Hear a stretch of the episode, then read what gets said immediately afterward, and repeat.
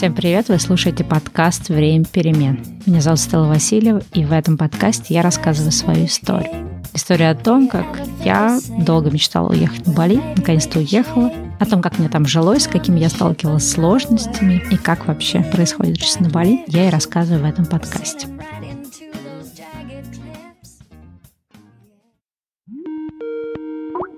С этой Аней вы уже слышали разговор в 14 выпуске. Коротко напомню ее историю. Впервые она побывала на Бали в 2008 впечатлилась островом, и в 2009 году они с бойфрендом переехали на остров жить. За то время, пока Аня жила на Бали, она нашла для себя удаленную работу, в дизайне и постоянно работала в московском агентстве рекламном. Мы с ней подружились, сняли дом на Буките, но к концу 2011 года, но к концу 2011 года Аня стала как-то очень сильно колбасить, и буквально за неделю она приняла решение собрать вещи и вернуться в Москву. В сегодняшнем выпуске я хочу расспросить ее о том, каково ей было возвращаться в Москву и идти снова в офис, как после Бали живется людям в большом городе, ну и заодно я расспросила ее о том, почему она все-таки так стремительно сорвалась с Бали. Ведь внешне вроде бы все у нее там было хорошо. Была работа, были деньги, и она очень любила серфить. И очень интересно, что несмотря на то, что многие уезжают на Бали именно за тем, чтобы перестать ходить в офис или найти для себя какую-то удаленную работу, у Ани же получилось наоборот, что найдя удаленную работу и вернувшись в Москву и все еще продолжая быть удаленщиком, она выбрала ходить в офис. Слушай, а кстати, перед тем, как мы с тобой перейдем к вопросам о том, почему ты уехала с Бали, я тебе хотела еще один вопрос задать. Ты же, когда приезжала на Бали, хорошо знала английский язык. Да, я хорошо знала, и у меня был э, опыт э, кратковременный, какой-то, ну, не жизни, а посещения, скажем так, других стран, где общение было только на английском. Слушай, а если бы ты не знала английского язык, языка, ты бы решилась переехать на, ну, в другую страну и, в частности, на Бали? Сложно себе это представить. Честно говоря, это, конечно, бы очень сильно все усложнило, потому что английский — это для меня очень важный навык. Я не знаю, как бы я вообще без него путешествовала. Слушай, ну мне кажется, на Бали, кстати, довольно-таки много русских ребят, которые приезжают без знания языка. Не знаю, ты, ты наверняка с таким же сталкивалась? Нет, я, конечно, я видела много соотечественников э, как в туристических поездках, так и на Бали, которые не знают английского. Но выглядит это странно странновато, скажем так. Ну, вот эти все, знаешь, классические э, смешные видео на Ютубе, где люди пытаются на полурусском, полупальцами там что-то показать, что им нужно. На калькуляторе там цифры.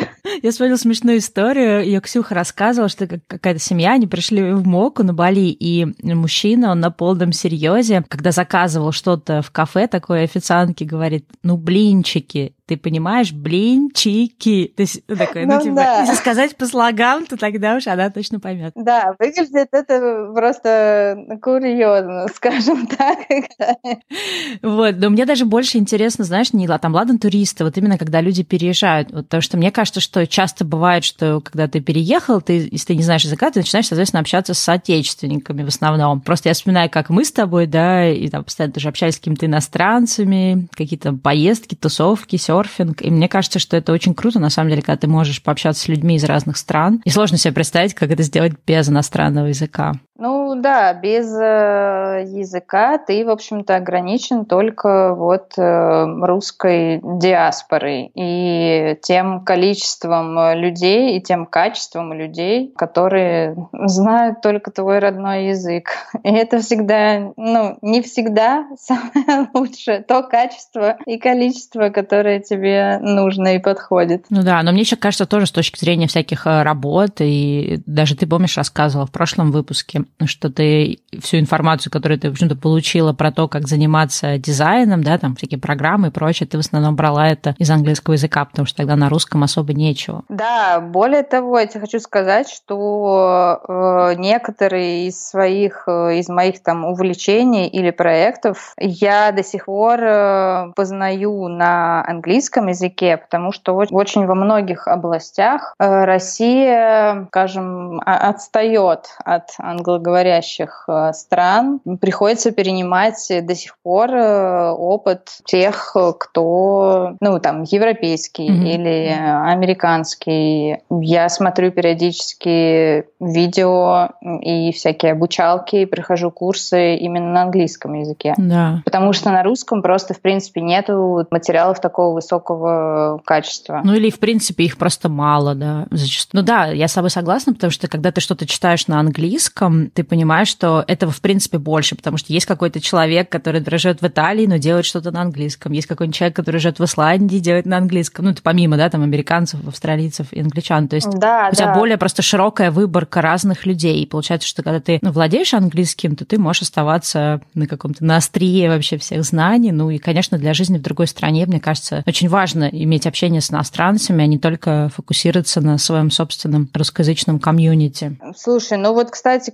если немножко отойти от э, Бали, поговорить о вообще опыте там, путешествий и проживаний, э, я, например, э, знаю английский язык, когда, ну вот еще, по-моему, в школу я что ли заканчивала. Ну, в общем, я ездила в волонтерские лагеря международные, и я там работала там по месяцу, иногда даже больше в международной компании людей из разных стран мира. Всем приходилось говорить на английском, и у меня даже с тех пор, хотя это было уже лет, наверное, 15 назад, у меня с тех пор сохранились контакты с этими людьми, мы до сих пор общаемся, даже иногда встречаемся и пересекаемся в разных странах мира, помогаем друг другу. Не знаю, несколько лет назад приезжал э, парень, с которым мы в французском волонтерском проекте познакомились. Mm, Я ему показывала на Москву, мы с ним ходили. Как-то я ездила в Италию, и мне помог, э, ну, прям из аэропорта меня подвез парень тоже, с которым мы в волонтерском проекте познакомились. Он меня подвез из аэропорта, помог мне с там гостиницей, заказами какими-то, показал мне Милан, и, в общем, ну, это, конечно, просто фантастика какая-то. Да, ну, слушай, ну, кстати, да, ты вот сказал сейчас про это, я вспомнила о том, что благодаря тому, что ты знаешь язык, во-первых, ты можешь там через каких-то знакомых, знакомых у кого-то останавливаться, кто-то тебе показывает город. Если ты в этом месте никого не знаешь, ты всегда можешь пойти на каучсерфинг, ты можешь там и, ну, там, да, это к вопросу каких-то таких бюджетных путешествиях, ты можешь у кого-то дома остановиться и пообщаться с человеком, который здесь местный, который тебе покажет какие-то интересные места, ну, то есть... Э, да, да, я... Мне сложно представить, как вообще без английского. Я просто вот и, и по Америке я ездила месяц абсолютно одна и останавливалась только у местных ребят, вот именно по каучсерфингу, и это, конечно, что-то было незабываемое. Я думала, что это будет полный провал, честно говоря, потому что мы собирались изначально вдвоем с подружкой ехать, э, снимать машину, а в итоге я ездила одна на там автобусах, каких-то попутках, жила у местных людей, и это было так круто. Да. Ну, в общем, я не просто так тебя, на самом деле, спросила про английский язык. Я хотела для слушателей этого подкаста прорекламировать сервис Puzzle English, с помощью которого можно в достаточно такой вот интерактивной форме изучать английский язык. То есть, если у вас нет времени ходить на курсы, или вы не хотите тратить деньги на преподавателей частных, потому что это тоже может быть достаточно затратно, то в Puzzle English вы платите определенную сумму денег каждый месяц, и дальше программа вам формирует определенный набор заданий. И там довольно-таки забавные задания, там, например, там, как, какую-нибудь разбирают, например, слова из речи Трампа или какие-то мемы разбирают из интернета. То есть, в общем-то, можно не просто выучить язык, знаешь, в духе, как там, London is the capital of Great Britain, ну, то есть какие-то вещи, которые тебе не пригодятся, а ты сразу как-то вовлекаешься в какой-то такой живой сленговый язык. И какие-то там есть всякие, знаешь, пазлы, какие-то упражнения. Ну, в общем, в таком игровом формате довольно-таки прикольно. И есть приложение, есть десктоп-версия, то есть ты можешь в любой момент пойти. Там у тебя есть, например, 5 минут, пока ты ждешь кого-то там, да, в кафе. Ты можешь там за это время какое-нибудь одно упражнение сделать. То есть мне вот это очень нравится, потому что мир сейчас какой-то такой очень быстрый, и некогда ходить на курсы, некогда заниматься с преподавателями. Ну и как-то жалко, да, там несколько часов на это потратить, а тут получается 5 минут здесь, 10 минут там, и, в общем-то, можно подтянуть язык, и там то, что мне понравилось у Puzzle English, у них есть разные уровни, э, и даже есть что-то там для более-менее такого продвинутого уровня. О, это очень важно, да. В принципе, всегда есть возможность дальше расширять язык, ну или как минимум, знаешь, держать его в активном запасе, потому что когда перестаешь общаться, он уходит. Да, поэтому, в общем, если кто-то сейчас в поисках какого-то способа выучить английский язык, то обратите внимание на Puzzle English. Вся информация будет в описании к этому выпуску. Та-да! Та-да! Ну все, а теперь давай поговорим о сложных вопросах.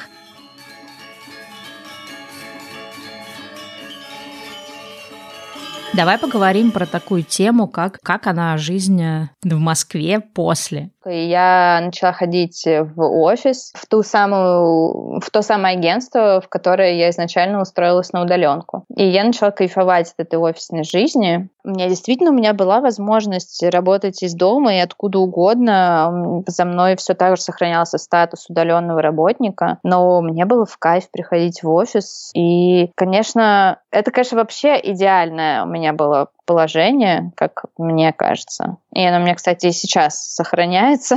А, я могу выбирать, ходить мне в офис или ходить мне там в кафе или поехать мне куда-то в поездку взять с собой ноутбук. Вот это, ну, мне кажется, по мне, это вообще, конечно, идеальные условия у меня как-то так получились. Кроме того, что были коллеги, ну вот од- одного со мной э, уровня и там какие-то проекты, аккаунты, у меня был э, арт-директор, к которому можно было подойти прям, показать, поговорить с ним, и кроме работы поговорить с ним о жизни, сходить с ним там вместе в столовку. И это, конечно, не сравнить, э, когда, когда ты можешь общаться вживую, это настолько приятнее и продуктивнее, и ну прям живее и наполненнее. И это, наверное, самое главное, то, что недооцениваем мы все фрилансеры, ну или люди, да, которые работают из дома, работают на себя, что ты на самом деле, ну, очень сильно понижаешь качество своей, своей жизни, потому что ты сидишь дома перед своим компьютером целыми днями, тебе там нет смысла одеваться, нет смысла куда-то выходить, и в какой-то момент ты вообще понимаешь, особенно когда ты очень много работаешь, что у тебя вообще не происходит никакого взаимодействия с внешними людьми. Ну, там, может, там,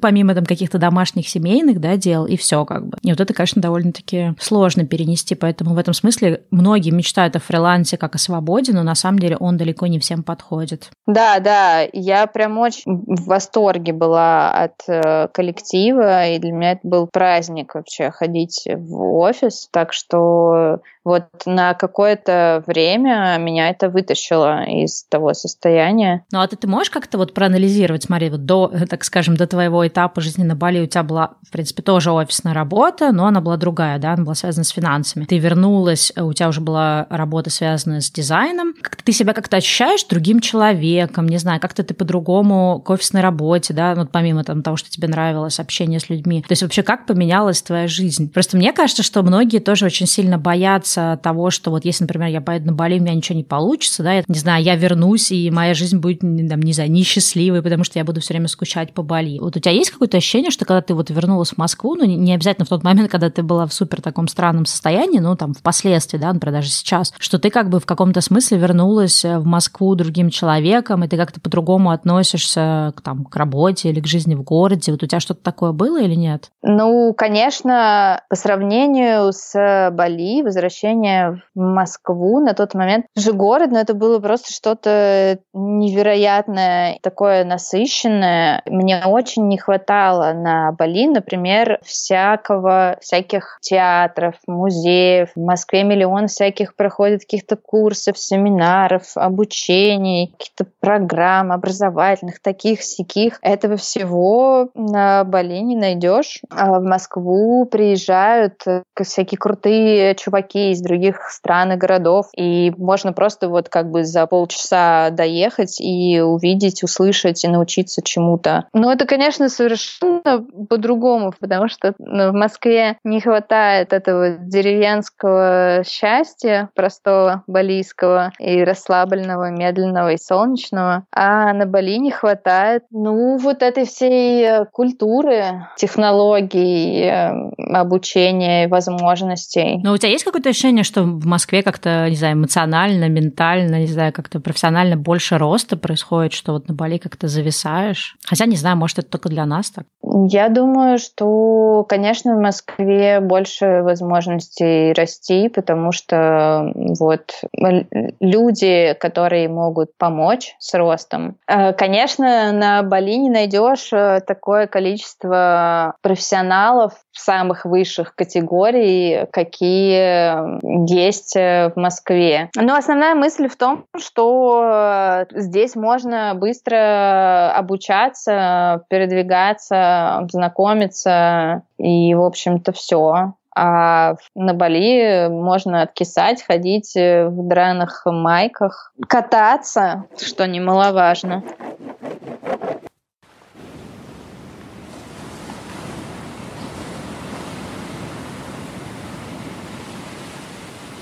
Кажется, я уже говорила где-то о том, что в самом начале моего переезда на Бали одно из моих больших сомнений было в том, что на Бали мне будет скучно. Ну, типа того, что там ничего не происходит, место очень маленькое, и после жизни в большом городе мне будет очень непривычно и сложно будет придумать, чем заняться.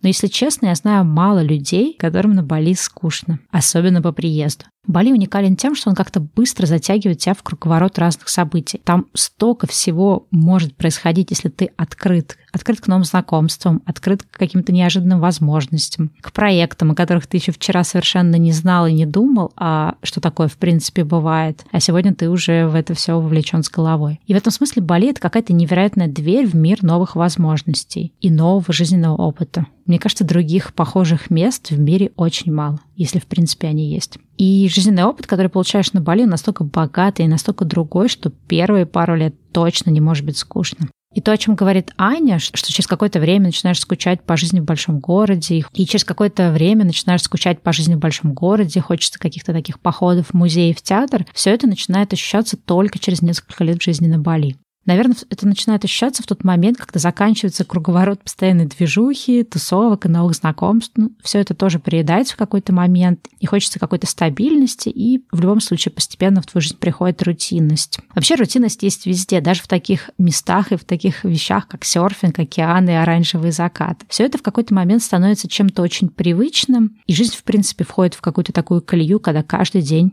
похож на предыдущий. И получается, что когда проходит вау-эффект от когда-то непривычных, а теперь вполне себе рутинных вещей, появляются новые потребности. Или, наоборот, возвращаются старые. И получается, что удаленная работа начинает подсвечивать такие минусы, как то, что ты живешь и работаешь в виртуальном общении. И иногда тебе просто хочется пойти и выпить чашку кофе с коллегой и обсудить какие-нибудь офисные сплетни. Или даже обсудить какие-то рабочие дела, но сделать это лично, тет-а-тет. А когда ты работаешь удаленно, у тебя этого нет. В других областях тоже начинают появляться какие-то новые потребности. Например, когда у тебя под боком каждый день океан, через год-другой ты начинаешь гораздо больше ценить фотовыставки или возможность пойти на какой-нибудь воркшоп. И если первые пару лет ты очень ценил тот факт, что тебе не надо как-то особенно одеваться, и ты можешь каждый день ходить в шлепках и шортах, в какой-то момент ты вдруг понимаешь, что тебе хочется все это наконец-то сменить на осенние ботинки и джинсы. О чем это? О том, что мы ненасытные существа, и нам постоянно хочется того, чего у нас нет? Или, может быть, это о том, что не существует идеального места на Земле, где ты будешь испытывать только положительные эмоции, и где круг твоих потребностей будет всегда одинаковый и всегда будет удовлетворен на 100%. Но в реальности ты растешь, ты меняешься, ты проходишь определенный жизненный опыт, и твои потребности тоже меняются.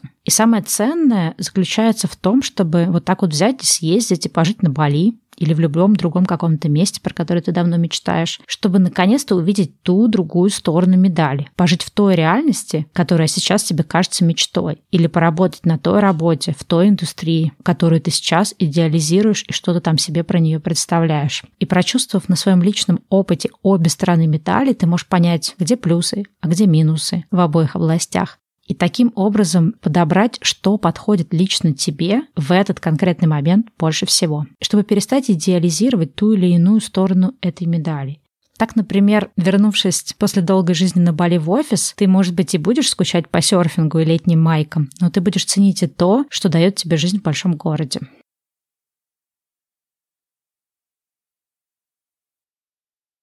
А у тебя никогда не появилось желание снова уехать из Москвы? Э, я бы хотела, вот в идеальном мире, я бы хотела по полгода жить в Москве, по полгода жить на Бали. Потому что я соскучиваюсь как раз э, по городу, пока нахожусь на Бали, я соскучиваюсь там по ну, быстрому интернету. Сейчас, наверное, уже не так актуально, а вот в 2009 году... О, да, э, кстати. Чтобы получить хоть какой-то маломальски годный интернет, мы себе ставили тарелку спутниковую на дом, за 150 долларов, и потом платили еще 150 долларов за какие-то там Я не знаю, что это было. Ну, в общем, он, чтобы скачать э, фильм, надо было вот на ночь его ставить качаться. Да, я, кстати, помню, какие-то ребята тогда, они были э, монтажерами, по-моему, на телевидении, они приехали на Бали, хотели там как раз удаленно работать, у них была такая возможность, но они поняли, что когда ты монтируешь видео, да, у тебя там просто гигабайты вот этих съемок, им прям, чтобы это выгрузить, нужно слишком много времени, и получается, что они не могут быть оперативными, да, то есть, например, они сделали какой-то монтаж, выслали, а им говорят, поправьте быстро то-то, то-то и пришлите обратно. Uh-huh а они не могут это сделать быстро, потому что это все просто займет полдня. Да я сама помню, я тогда делала сайт, я, кстати, из-за этого, по перестала их делать. То есть я могла, в принципе, в этой тоже области развиваться, делать сайт. Я просто помню, что постоянно какая-то была тупка с интернетом, что там, особенно когда тебе нужно загрузить, ну, там, например, скачать какой-то сайт и потом загрузить, это просто занимало вообще тучу времени. Вот, и тогда, да, это, это было мучительно. Я, кстати, вот помню, что когда надо было какие-то исходники большие качать, я даже иногда просила специально их э, уменьшить для меня, иначе как бы рабочий день бы затянулся. Да, ну слушай, сейчас, конечно, все немножко по-другому, ну и вообще, да, такие вот, я помню даже, знаешь, какие-то вот моменты из, из той жизни на Бали. Я помню, как Маша Мазалевская как-то написала статью, что э, найти на Бали там чашку латте, это просто нереально, а сейчас просто там на Бали на каждом углу эти кофейн, кофейни с вкусным там этим мельбурнским кофе, тебе и так и сяк и обкосяк его сварят, и там чуть ли не в каждой там завтрачном месте есть нормальный кофе. Ну, очень много, да, конечно, чего поменялось, Бали был совсем другой.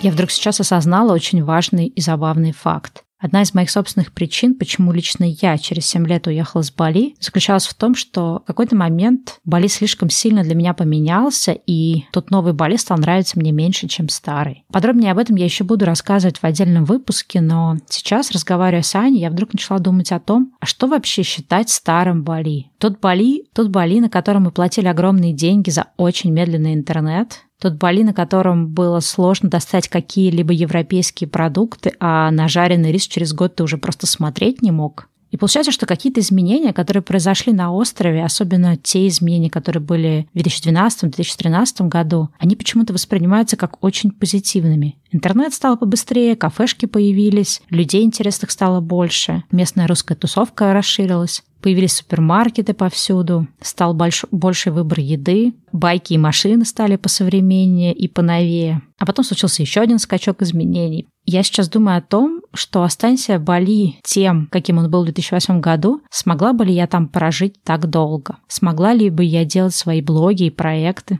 особенно создавать контент на YouTube? Это все риторический вопрос, но было интересно об этом подумать сейчас и обратить свое внимание на то, что как-то я, возможно, идеализировала в каком-то смысле совсем старый Бали. Потому что я, например, все эти годы гадала, а почему я в самом начале забросила фриланс, связанный с разработкой сайтов. Ведь я могла бы в этой области развиваться, как-то расти. Но только сейчас я вспоминаю момент, как я делала какие-то сайты в 2011 году, и как я билась в истерике от того, что я не могла часами залить какие-то файлы из-за того, что интернет был слишком медленный или как-то плохо работал. И в какой-то момент я даже решила, что, наверное, сейчас не готова заниматься проектами, требующими быстрого и стабильного интернета. Короче, все относительно.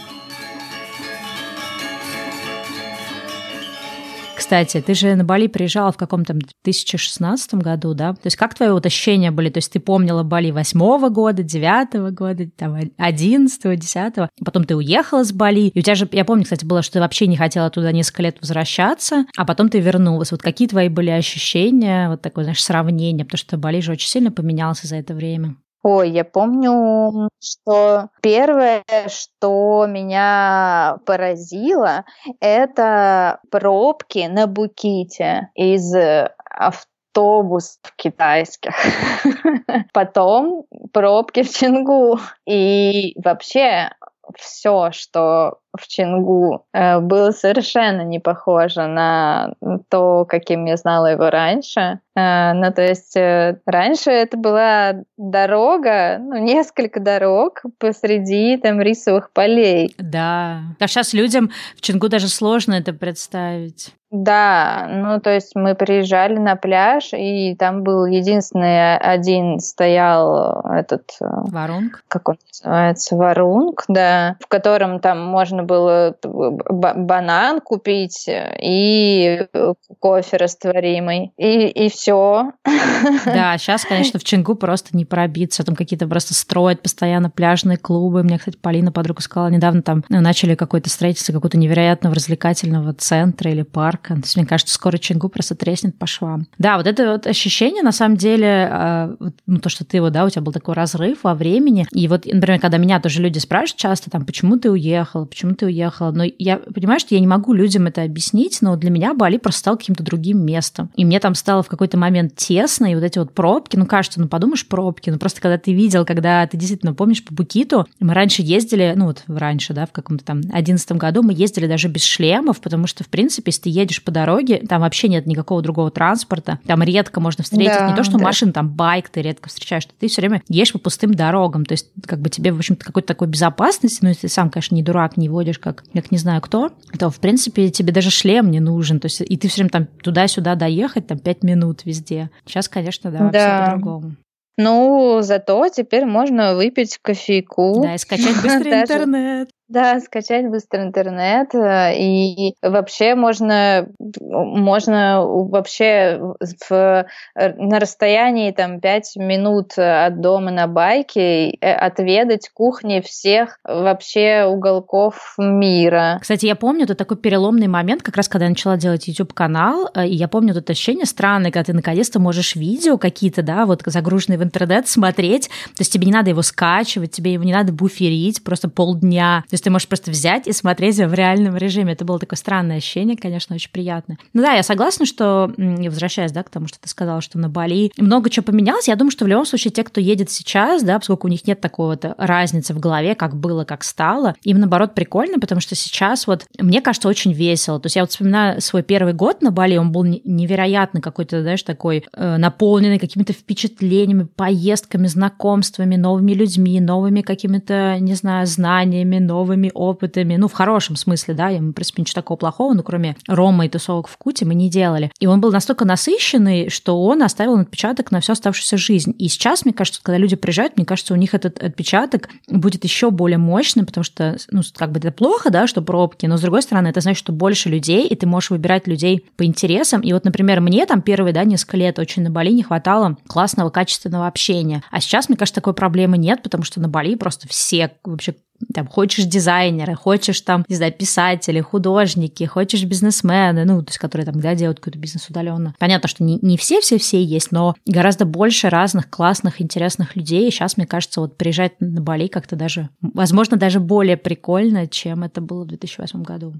Ну да, в 2008 году у нас было там э, по пальцам двух рук пересчитать э, русских людей, и мы все тусовались вместе, и постоянно. В одном баре, и все всех знали. Ходили на, да, на дни вот, рождения, да. на свадьбе друг к другу и так далее. Да, устраивали какие-то милые тусовки и какие-то костюмированные вечеринки. Это было очень так тепло и мило, и казалось, что мы просто такая большая семья. Со временем э, из-за того, что, я даже не знаю, как-то все что-то подразъехались, каждый выбрал себе тот район, который ему ближе и приятней, а, и, а, а между районами, в общем-то, так, на минуточку, чтобы там из Чингу до Букита доехать, это можно там часа два, наверное, да, если ну, пробки. На машине сейчас, да, мне кажется, полтора часа легко. А раньше я помню, когда мы... Я, я прям вот помню эту историю, когда мы начали там с Валей и с Кириллом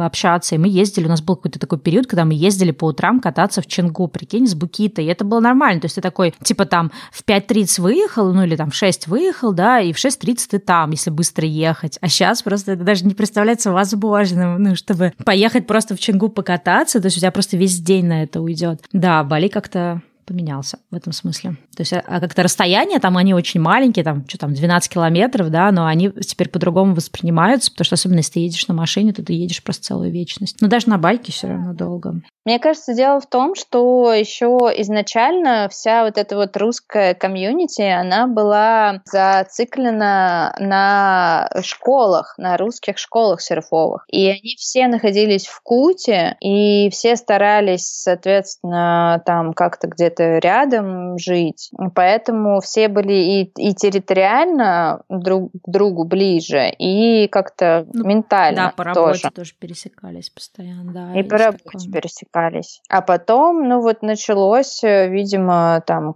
ну, по разным и районам разъехались, начали заниматься чем-то, кроме обучения серфингу. И у кого-то завелись э, семьи, дети.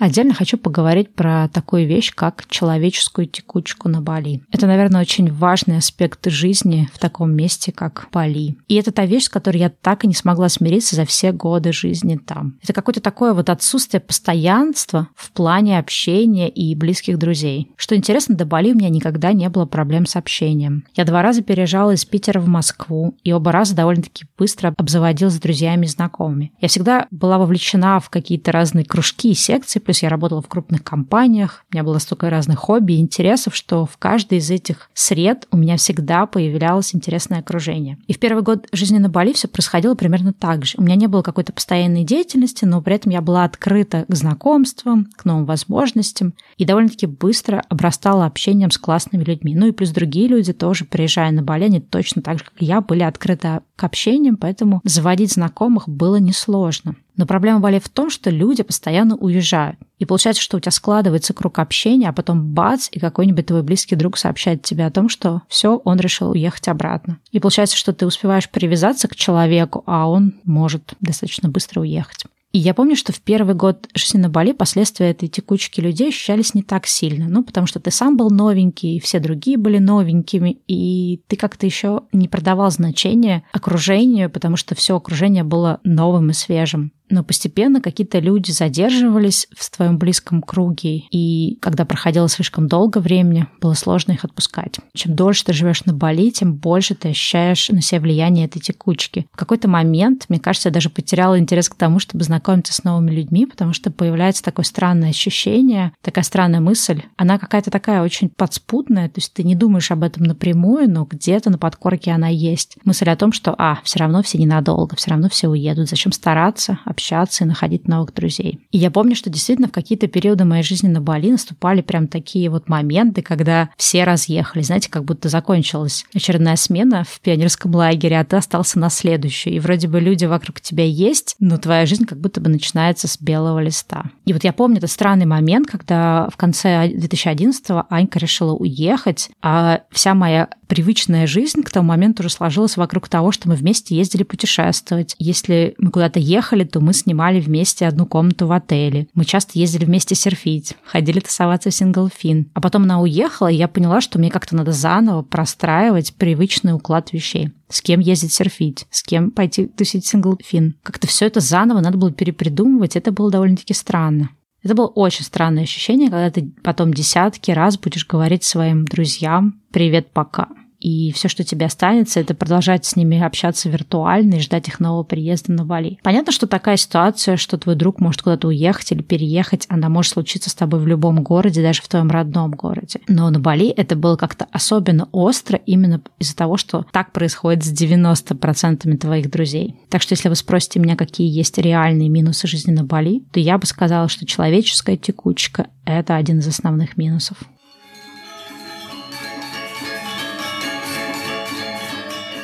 Давай поговорим про такую тему, как э, почему ты уехал из Бали. Помню, потому что мы тогда снимали дом вместе, у тебя началась вот эта паника, что все, надо валить в Москву, мне надоел Бали, я больше не могу здесь быть, это все, короче, э, не то. В общем, расскажи про это. Да, но это было, конечно, для меня было тоже очень неожиданно, потому что я такая подумала и потом и поняла, что да, надо уехать, что у меня прям что-то совсем мне хреново и какое-то у меня уже приближенное к депрессивному состоянию. И в тот момент я еще думала, что смена локации может как-то повлиять на это. Повлияла? Ну, отчасти, вообще-то, немножко вначале влияет, действительно, потому что у тебя, ну, немножко ты перетряхиваешься, освежаешься, все новое. Всё... Причем самое интересное, ты тогда была в настолько бешеном состоянии, но мы тогда только начали, да, с тобой дружить, что я вообще боялась с тобой это все обсуждать. И я, например, до сих пор не очень там в деталях знаю, что вообще происходило, да, почему тебя там, там переклинило. Я помню, что я тебя ужасно боялась в то время, потому что тебе о чем-нибудь спрашиваешь, и ты постоянно орешь на всех. Какой ужас! Ужас. У меня в голове это немножко по-другому выглядело. Мне казалось, что я ужасно вообще страдаю. Я помню, что, в общем, у меня вот эта картинка, что идет дождь все время, постоянно вообще. Я всегда в плаще. И утром я сижу и жру мюсли из Бали Будды. Я вот сижу и пожираю целую пачку этого мюсли. И у меня еще в тот момент, по-моему, я то ли из-за того, что я бросила курить, то ли на фоне какого-то там стресса, любовных историй. Я же поправилась, э, по-моему, килограмм на 10. То есть это для меня вообще рекорд. У меня вообще такого никогда не было. Хотя я хочу сказать, что каждый приезд на Бали после Москвы я всегда полнела я вот на этом рисике э, э, добрела постоянно. Но в тот момент это был апофеоз вообще раздабривания на рисике. И у меня там какое-то случилось, эм, видимо, из-за вот эти и, и дождь, и вот то, что я толстая. И хотя меня это, честно говоря, я вот, я вот это я тоже очень хорошо помню. Я ходила, и мне было так странно я не то чтобы там как-то себе не нравилась, я просто смотрела, такая думаю, ничего себе, так интересно, это вот так вот бывает, это вот, вот, вот так, такая я могу быть. И меня это как-то не очень смущало. Меня гораздо больше смущало вот эти вот все какие-то любовные истории и плохое настроение из-за вот этой погоды мерзкой. Потому что, по-моему, я вообще не помню, чтобы я каталась, э, ну, учитывая то, что постоянно был дождь, у меня вот нет каких-то воспоминаний о том, как я катаюсь под дождем. Ну, у меня есть воспоминания, как ты ночью с какими-то австралийцами пошла кататься на при полной луне на Улувату, разодрала просто все коленки, когда выходил обрив, и потом мы возили тебя зашивать в этот бимс. Вот это я отлично помню, так что каталась ты время от времени нормально тот момент, это, видимо, было до того, как у меня случилась депрессия на фоне любовных историй, потому что любовная история случилась как раз с одним из этих людей. Слушай, ну вообще я сейчас думаю о том, что я с тобой познакомилась в твои какие-то самые мрачные времена, потому что вот вы как раз, ну, я не знаю, можно это говорить или нет в подкасте, но вы, в общем-то, с этим бывшим бойфрендом поехали в Москву, у вас даже были какие-то планы на укрепление вашей семьи, да, и разведение какого-то потомства, а в итоге вы вообще расстались, и ты, наверное, ну, как-то это тоже, все-таки вы довольно-таки же вместе долго были, и плюс на Бали вы вместе приехали, мне кажется, это тоже как-то сыграло определенную роль, и ты, мне кажется, опустилась во все тяжкие.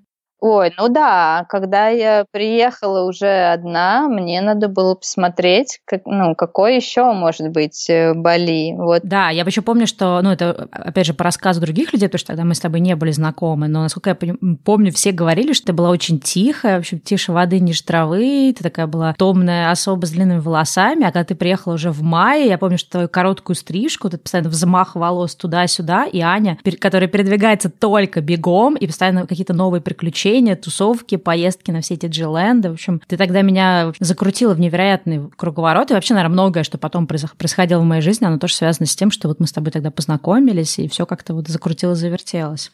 Ой, да, вот в этом мой первый визит в одиночестве. Это был период э, зеленого чехла, так называемый. А, да, точно. Расскажи. Это чехол для доски, для тех, кто не понимает.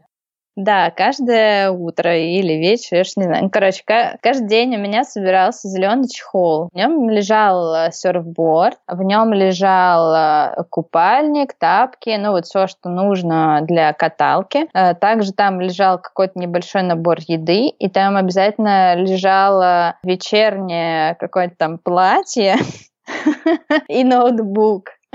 Это все, что мне нужно было, чтобы провести свой день с утра до ночи. Потому что утром я обычно я просыпалась, ехала кататься. Работа у меня начиналась по Москве с 11, а по Бали это тогда было часа два, что ли, или три дня. Соответственно, я могла утром покататься, потом поработать, а вечером уже можно было идти тусоваться. И тусоваться можно было довольно долго, потому что утром не надо рано вставать. Ну, только если не надо кататься. Ну, это было, конечно, очень насыщенное время, но под конец меня, похоже, подкосило вот это все насыщенности. И я вот э, как-то... А, я, я помню, как это случилось. Мне написал э, какую-то смс с какими-то вот этими любовными разборками, типа, что мы делаем, вообще, что происходит, почему ты там это сделала или не сделала, почему туда не пришла, а я пришел. И, и я такая, а знаешь что? И вообще больше и не приду. Потому что я на следующей неделе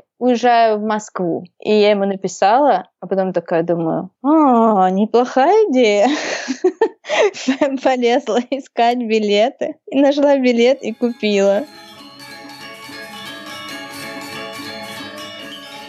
Так странно сейчас слушать то, что Аня говорит про толстоту свою, и про то, как она набрала вес, и про то, как на рисики раздобревают. Но вообще я вам хочу сказать, что, наверное, это не про всех касается, но это точно случилось со мной, с определенной, из той определенной тусовкой, с которой общалась я в то время, пока жила на Бали. Есть определенное токсичное отношение к своему телу. Бодипозитив — это точно не про Бали, особенно тех годов. И это особенно странно, потому что вроде бы все, кто живут на Бали, они занимаются серфингом, тренингом, они должны быть все спортивные, но был какой-то нездоровый фокус не столько на спортивное тело, а именно на то, чтобы быть как можно стройнее, худее. И постоянно эти разговоры о том, что так, надо побольше позаниматься спортом, чтобы очередной какой-то сбросить круассан. Не знаю, то ли это шлейф того, что мы сами привезли с собой из Москвы или из тех городов, кто откуда прилетел, потому что, мне кажется, в нашей стране сложные у всех отношения с весом и мало бодипозитивных движений.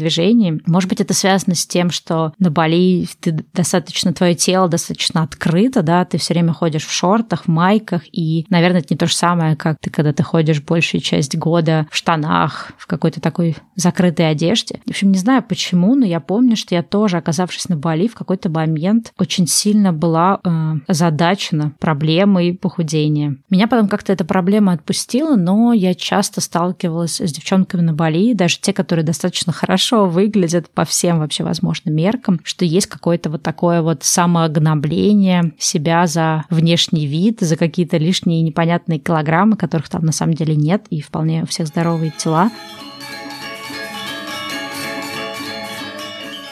Слушай, ну, наверное, последний тебя спрошу вопрос. Вот как тебе кажется, в этом смысле, ну, Бали тебя испортил? То есть, вот если бы ты не уехала на Бали, ты бы там работала своим каким-то там финансовым менеджером, строила карьеру и не думала бы о том, что вообще-то можно взять и уйти из офиса. А получается, что Бали, он в каком-то смысле как-то расправил крылья, и ты понимаешь, что, а, надоело, можно уйти, могу попробовать другой бизнес. То есть, как будто бы, знаешь, снимает эти страхи, пробовать что-то новое, потому что ты уже столько всего попробовал, столько всего пережил, когда уезжал на Бали, что, в принципе, теперь уже ничего так сильно не пугает. Ну, точнее, оно пугает, но все равно продолжаешь это делать. Есть такое, как ты думаешь? Я, конечно, бы ни за что не променяла бы все вот это время, которое я провела на Бали. Что-то очень важное, особенное для меня. А, блин, честно говоря, мне кажется, что вот, вот кажется, что ты делаешь какие-то такие страшные шаги, и чем больше ты их делаешь, тем менее страшно. Но на самом деле нужно какое-то время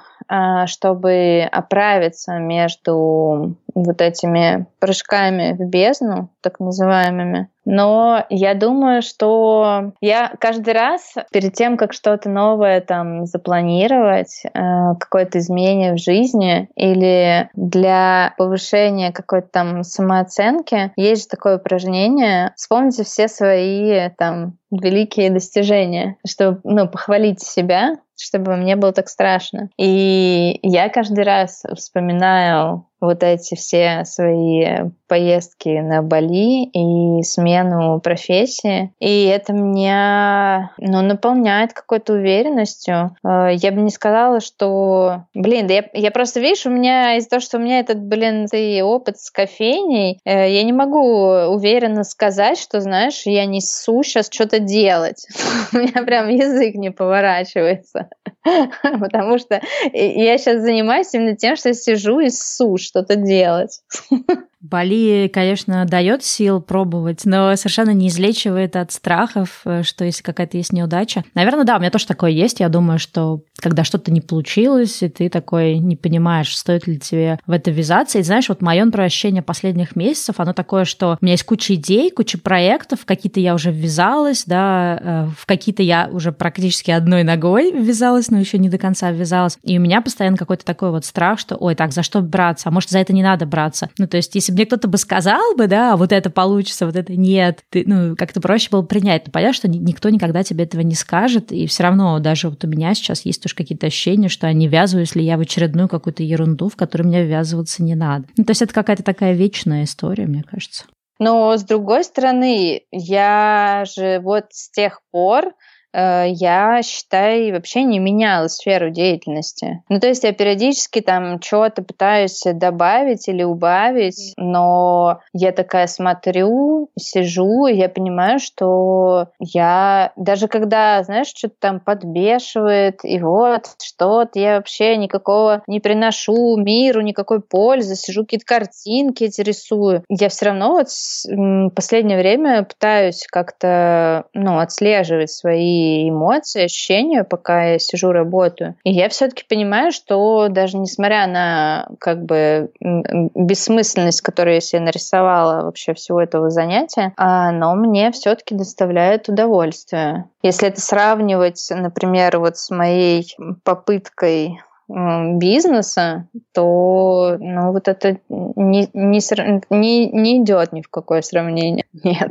Ты хочешь сказать, что, что бизнес не доставлял тебе удовольствия? Ну, такого, знаешь, такого, чтобы я понимала, что вот я использую свои э, возможности, данные и способности и делаю то, от чего меня, то, что мне нравится, действительно, не по большей части страдаю там то от того, то от всего, пытаясь там с чем-то бороться постоянно, периодически с самой собой, периодически там с кем-то еще. Да, но видишь, но мне вообще как-то в последнее время начало казаться, что вот это мои какие-то затеи, эксперименты с бизнесом, они были классными, но в большей степени для того, чтобы просто понять, что это не мое. Ну, то есть я сейчас понимаю очень четко, что абсолютно не всем нужно быть бизнесменами или фрилансерами, абсолютно не всем надо работать на себя, но иногда, да, тебе приходится это попробовать перед тем, как ты поймешь, что это не твое. То есть сейчас я не то чтобы жалею, как бы, да, я, естественно, не жалею, но я понимаю, что, ну, как бы вообще это не моя история, и не надо мне было было как бы во все это, ну, как бы ввязываться. Но, с другой стороны, если бы я в это не ввязалась, я бы об этом не узнал. Тут скорее вопрос, что надо было быстрее это закончить было тогда. Да, и ты просто в процессе еще узнаешь э, себя с других сторон и понимаешь, что там тебе что-то надо там прокачать, а что-то не надо, а, ну, как бы что-то вообще, ну, как бы не твое, и все, ну, и брось это. Поэтому тут, наверное, такое напутствие тебя, что если кто-то подумывает о том, чтобы куда-то свалить, уехать, то, мне кажется, надо просто подготовить какую-то подушку безопасности, что-то скопить, да, подготовить, может, себе какую-то профессию, по которую даже, может быть, если вы в этой профессии не останетесь, но она сможет вас, ну, какая-то, да, такая фрилансовая, удаленная, она может вас как-то кормить, съездите, сделайте это, если вы поймете, что это вообще не ваше, и у меня, в принципе, есть тоже, я думаю, с такими ребятами тоже я буду разговаривать в этом подкасте, у меня есть подруги, которые приезжали на, там, год на Бали, попробовали, поняли, что, ну, никак они не могут тут остаться в силу разных причин, и просто уезжали, и да, конечно, они все скучают по Бали, но зато они сейчас как бы с новым каким-то таким осмыслением живут в Москве, потому что они понимают, в общем-то, да, что я получаю на Бали, но они также понимают, чего они не получают там, и они понимают, почему они сейчас в Москве. То есть это такой вот, теперь это осознанный выбор. То есть такой уже как бы ты не страдаешь, думая, что где-то там все в шоколаде, а я здесь, э, не знаю, в ложке дегтя и в бочке дерьма. На самом деле ты понимаешь, что везде есть и деготь, и дерьмо, и, и сахар, и шоколад. Просто нужно понять, в общем, где тебе шоколада больше. В общем, как-то так. Да,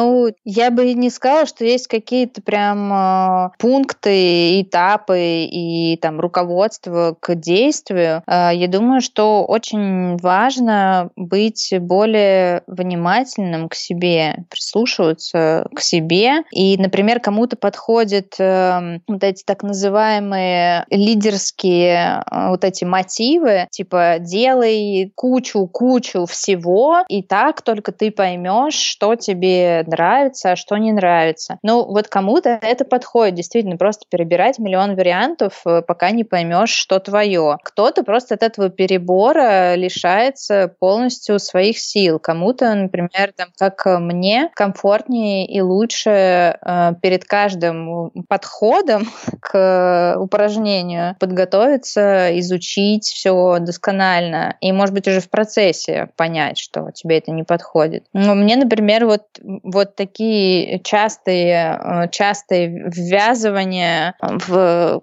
истории, которые я не, не прощупала, мне, мне, например, точно не подходят. Ну, я имею в виду вот такие переборы, э, частые переборы э, там своей там деятельности или какой-то активности или проектов или там да, возможно, для кого-то лучше вначале изучить эту сферу перед тем, как в нее бросаться. Потому что, возможно, от одного неудачного перебора пропадет вообще желание что-либо пробовать. Ну, как вот, да, у тебя сейчас получается с кофейни. Да, ну тут зависит э, очень сильно от э, личности человека. Кому-то кто-то просто очень э, тяжело переносит там провалы и ошибки, но при этом у него там есть сильная сторона в ресече и предварительной подготовке изучения обучении. Тогда зачем себя мучить, если можно использовать свои сильные стороны и выиграть от этого? Да. Ну что, на этой прекрасной ноте, я думаю, что мы закроем этот длинный наш с тобой разговор. Спасибо за то, что поделилась своей историей. Да, спасибо тебе большое, потому что я тоже ну, посмотрела все, мне пришлось поднять все фотографии, какие-то все свои почты. Я вот смотрела письма с всяких, от всяких работ и заказчиков и пыталась вообще понять хронологию, что зачем шло, почему, от чего. Да, я рада, что не одна я занимаюсь этой самой рефлексией рефлексии, потому что на самом деле она тоже дает какие-то очень интересные инсайты на жизнь.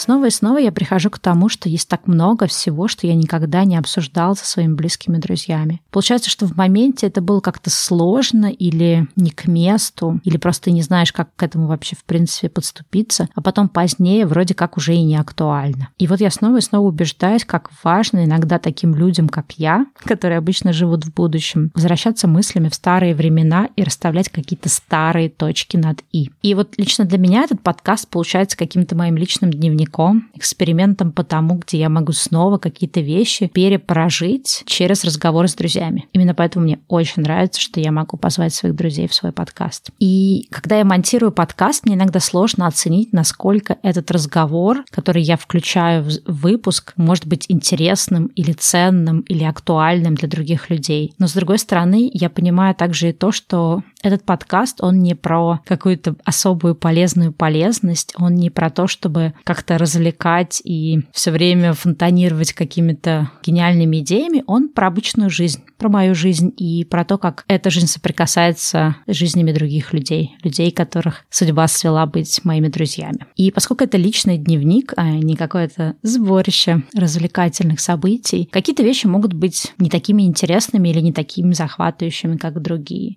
В одном из недавних отзывов я, например, прочитал такое. На 16 главе чуть не уснул, и появилось дикое желание отписаться. Непонятно, зачем нужно было столько времени говорить о бывшем бизнес-партнере, хотя суть подкаста о другом. Скучно, неинтересно. И вот получается вопрос в том, в чем суть этого подкаста. Да, наверное, изначально я задумала этот подкаст как такой набор мотивации для других людей. Но мне кажется, что мотивация, она может быть очень разным. И чем больше я работаю над этим подкастом, тем больше я понимаю, что все, что я могу дать вам в плане мотивации, это просто показать вам страницы своего личного дневника, рассказать какие-то кусочки из моей жизни, дать вам возможность вместе со мной вернуться в мое прошлое и посмотреть на разные ситуации ситуации. Для меня самой важно посмотреть на эти ситуации под каким-то новым таким взглядом. Закрыть, может быть, для себя какие-то старые гештальты и через это зафиксировать для себя какие-то важные жизненные уроки. И в этом смысле понятно, что чей-то личный дневник может быть местами скучным и немножко нерелевантным. И именно в этом, мне кажется, проявляется настоящесть жизни. В том, чтобы заглянуть в реальную жизнь и посмотреть на то, как она по-разному иногда устроена. И мне кажется, очень важно в тот момент, когда мы говорим себе, боже, какая скука, это вообще ни о чем, отписка, дизлайк. Спросить себя, а почему мы не хотим довериться процессу и почему мы одним каким-то кусочком пытаемся перечеркнуть все остальное, что для нас было вроде бы важно и ценно и интересно. И получается, не относимся ли мы также к остальной жизни, что мы ждем от нее только ярких моментов, только полезностей,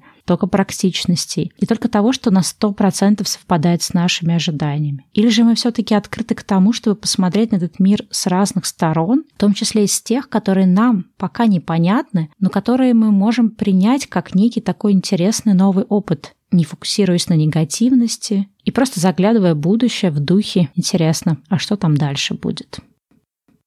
Спасибо всем, кто дослушал этот эпизод до конца. Огромное спасибо всем тем, кто оставляет отзывы, пишет комментарии, пишет письма. Я их читаю и получаю огромное наслаждение от того, что вы с нетерпением ждете новых глав. Ну что, услышимся через пару недель. Возможно, это будет не ровно две недели, потому что я уезжаю в маленькое путешествие, в котором я не смогу ничего писать и записывать, и, возможно, сразу вершу. И, возможно, когда я вернусь сразу с путешествия, меня поглотит так называемый джетлаг, разница во времени, потому что я еду в то место, где обычно день, когда у меня ночь, и когда я вернусь, это снова все встанет на свои места. Но так или иначе, где-то в середине марта или, может быть, чуть попозже мы с вами услышимся снова.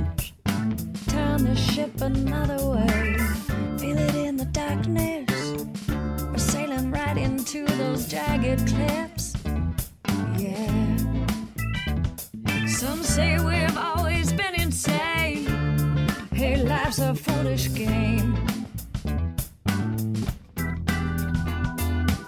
A simple equation from an enclosed system.